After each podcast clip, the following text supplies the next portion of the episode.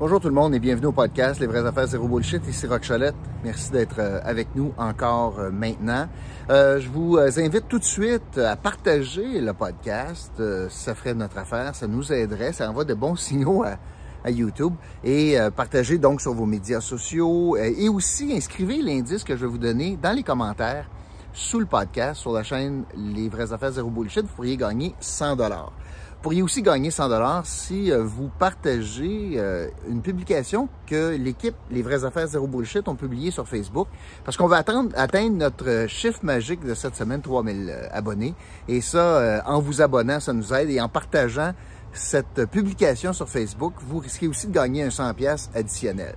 Je vais vous parler de ces focus. Vous avez un commerce et vous voulez faire analyser votre site web, votre site site transactionnel. C-Focus est là pour ça. C'est mes partenaires. Ce sont mes partenaires dans le podcast. Et il suffit de simplement communiquer avec eux. Ça va nous faire plaisir. C'est tout à fait gratuit. Je veux, euh, pas long aujourd'hui, vous parler euh, du point de presse euh, de Doug Ford qui tourne un tour de plus à, ce contre, à, ces mesures euh, contre la pandémie. L'Ontario tombe dans un véritable euh, quatre semaines de lockdown, de rester chez vous. Là, il y a beaucoup de mesures qui sont annoncées euh, sévères, notamment que il faut rester à la maison, sauf pour ou bien aller pour des services essentiels, des biens essentiels dans les magasins, ou pour aller travailler. Mais à peu près ça, c'est à peu près tout. Ils vont pas jusqu'à imposer un couvre-feu, mais euh, demande aux gens de rester chez eux, ferme les commerces non essentiels à partir de minuit ce soir. Euh, et ça, pour euh, l'Outaouais, je vais vous parler de ça en particulier, ça pour l'Outaouais, ben, c'est grâce au gouvernement Ford qu'on a des mesures qui sont pareilles ou qui sont appariées. Puis je veux parler de ça deux minutes.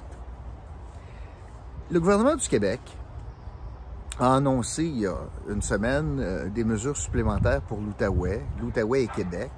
Pourtant, le premier ministre avait dit qu'il était en négociation avec l'Ontario pour tenter d'harmoniser les mesures de les contraintes sanitaires.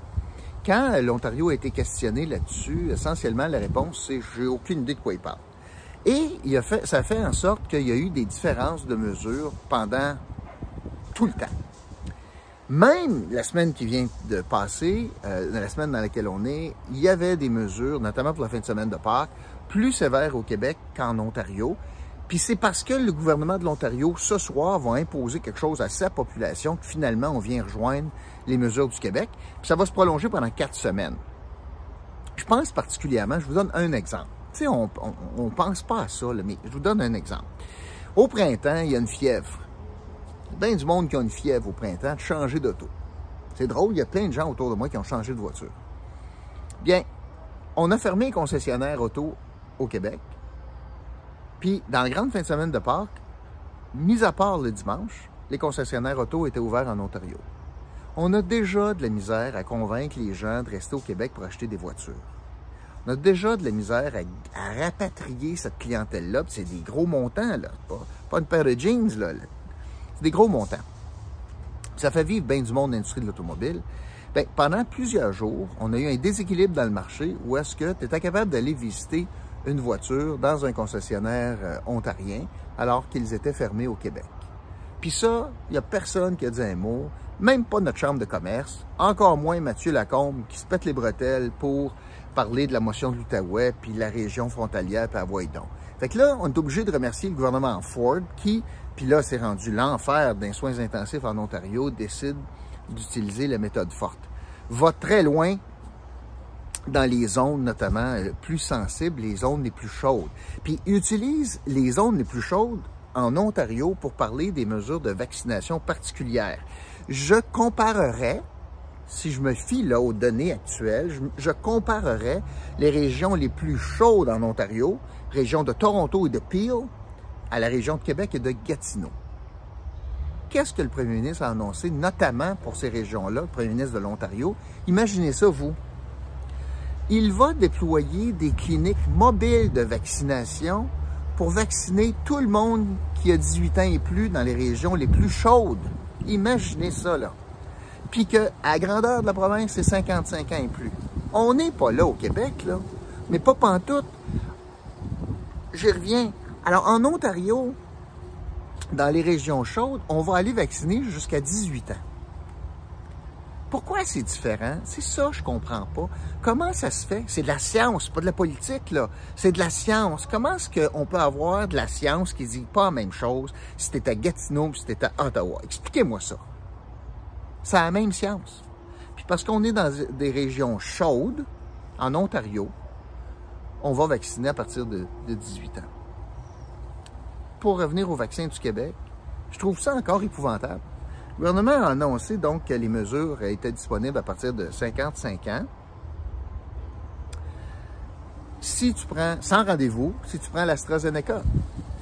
Alors, on fait passer des gens de 55 ans à 60 ans, notamment en Outaouais, plus rapidement s'ils acceptent de prendre quelque chose qui est controversé. Mais je comprends pas pourquoi.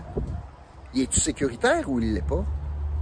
Puis, parce que s'il l'est, pourquoi donc on dit, ben, si tu veux passer devant la file, tu vas prendre un vaccin qui est l'AstraZeneca?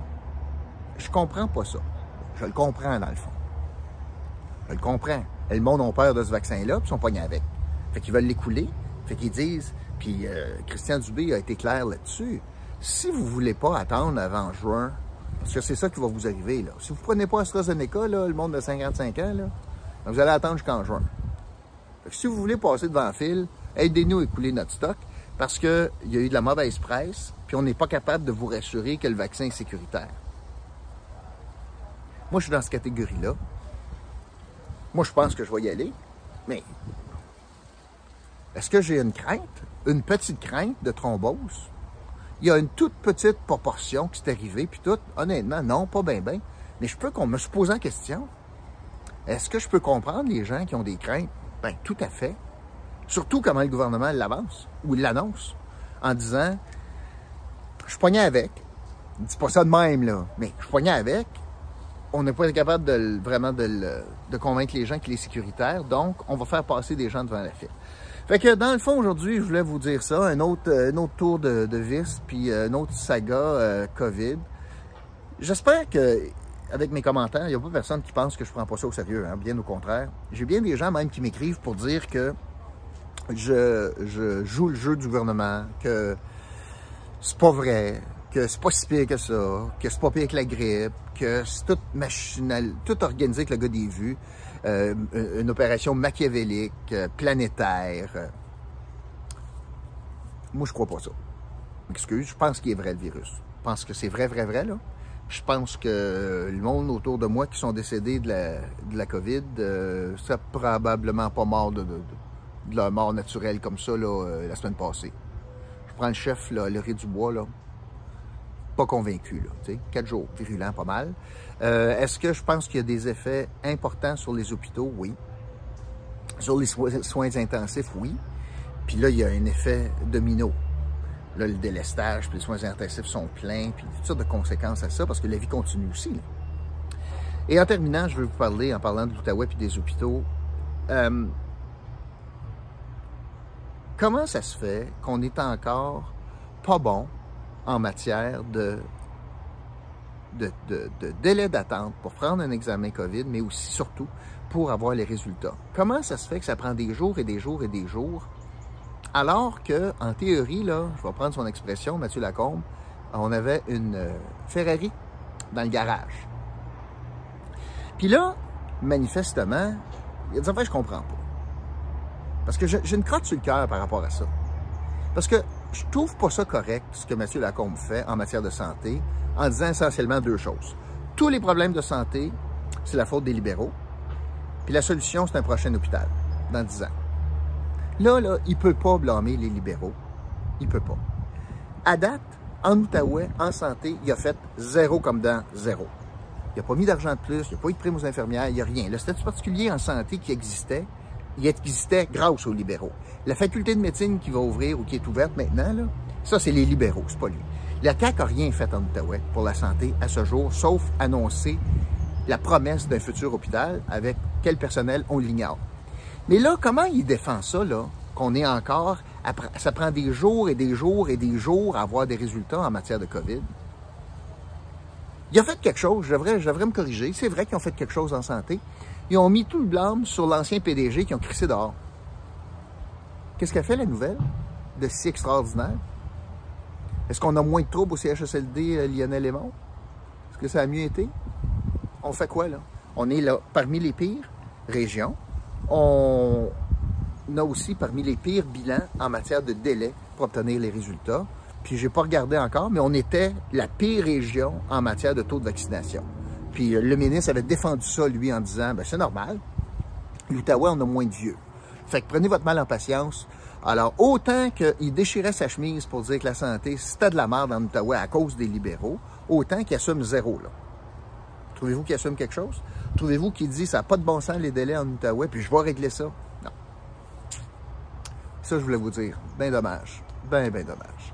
Alors, aujourd'hui, euh, aujourd'hui euh, l'indice du jour, ça sera Ford, Doug Ford, l'indice du jour, parce que le premier ministre de l'Ontario est très inquiet, resserre les, mesures, puis grâce à lui, c'est lui qui vient d'harmoniser, malheureusement pour l'Ontario, bien sûr, les mesures, puis ça va durer quelques jours, harmoniser les mesures de contraintes sanitaires avec le Québec. Alors aujourd'hui, l'indice du jour, c'est Ford comme dans Doug Ford. Merci beaucoup tout le monde. Je vous retrouve bientôt pour un autre podcast des vraies affaires zéro bullshit.